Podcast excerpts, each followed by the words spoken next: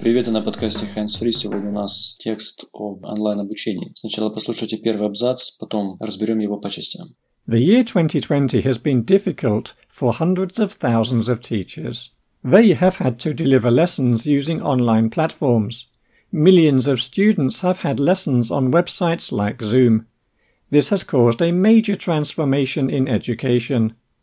The quality of education differs according to internet speeds, the levels of teacher preparedness, and teachers' competence in using technology. Many students had no lessons because they had no computer. Что-то вообще ничего не понятно. Поехали разбирать. The year 2020 has been difficult. 2020 год оказался трудным. Здесь использован present perfect has been. Почему present perfect? Потому что 2020 на момент записи еще не закончился. The year 2020 has been difficult for hundreds of thousands of teachers.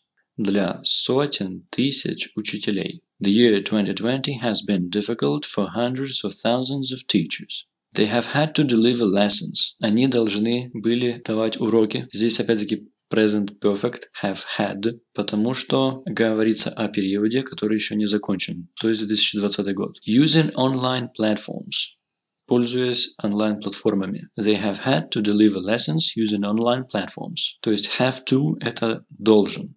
I have to do something. Я должен что-то сделать. Поэтому они должны были давать уроки. They have had to deliver lessons using online platforms. Millions of students have had lessons. Миллионы студентов имели уроки, опять-таки present perfect, on websites like Zoom. На веб-сайтах таких как Zoom. Millions of students have had lessons on websites like Zoom. This has caused, это стало причиной, a major transformation in education, главного преобразования в образовании или трансформации. То есть это стало причиной главной трансформации. This has caused a major transformation in education. Present perfect has caused. Потому что не говорится, когда именно. Просто это случилось и все. This has caused. The quality of education differs. Качество образования разнится или отличается. The quality of education differs according to internet speeds в зависимости от скорости интернета, the levels of teacher preparedness, уровню подготовленности учителя, preparedness, and teachers' competence in using technology, и компетенции учителей в использовании технологий. The quality of education differs according to internet speeds, the levels of teacher preparedness, and teachers' competence in using technology. Еще раз, качество образования разнится в зависимости от скорости интернета, уровня подготовленности учителей и компетенции учителей в использовании технологий. Many students had no lessons because they had no computer. У многих студентов не было уроков, потому что у них не было компьютера.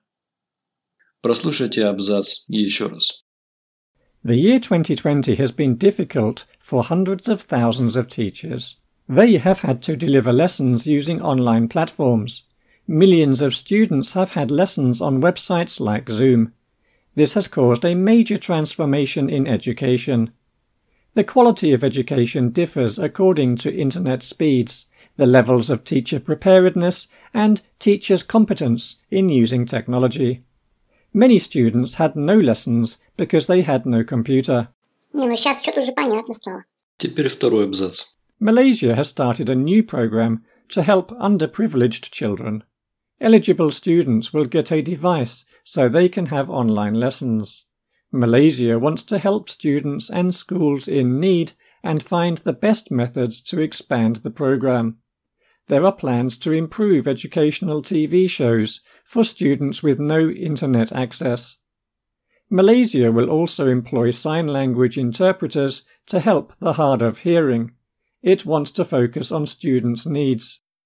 Ну здесь кошмар, столько незнакомых слов. Ну так сейчас станут знакомыми. Malaysia has started a new program to help underprivileged children. Малайзия начала новую программу помощи неимущим детям. Underprivileged – неимущий. Eligible students will get a device so they can have online lessons. Eligible students – это имеющие право на обучение ученики. Eligible students will have a device so they can have online lessons. Имеющие право на обучение учащиеся получат девайс, чтобы они могли иметь онлайн-уроки. Malaysia wants to help students and schools in need. Малайзия хочет помочь нуждающимся учащимся и школам. And find the best methods to expand the program. И найти лучшие методы распространения программы или лучшие методы активизации программы. There are plans to improve educational TV shows. Есть планы по улучшению образовательных телевизионных передач for students with no internet access для учащихся без доступа в интернет. There are plans to improve educational TV shows for students with no internet access. Malaysia will also employ sign language interpreters. Малайзия также будет нанимать сурдопереводчиков. Sign language interpreter. Sign – это знак, language – язык, interpreter – переводчик. To help the hard of hearing – чтобы облегчить трудности с прослушиванием. Malaysia will also employ sign language interpreters to help the hard of hearing. It wants to focus on students' needs. Она хочет фокусироваться на нуждах учащихся. Прослушайте этот абзац еще раз и убедитесь, что вы все понимаете. Malaysia has started a new program to help underprivileged children. Eligible students will get a device so they can have online lessons. Malaysia wants to help students and schools in need and find the best methods to expand the program. There are plans to improve educational TV shows for students with no internet access. Malaysia will also employ sign language interpreters to help the hard of hearing. It wants to focus on students' needs. Надеюсь, ваш слух стал более прокачанным. Поэтому, если понравился подкаст, ставь лайк, распространяй его и учи английский с hands-free. Bye!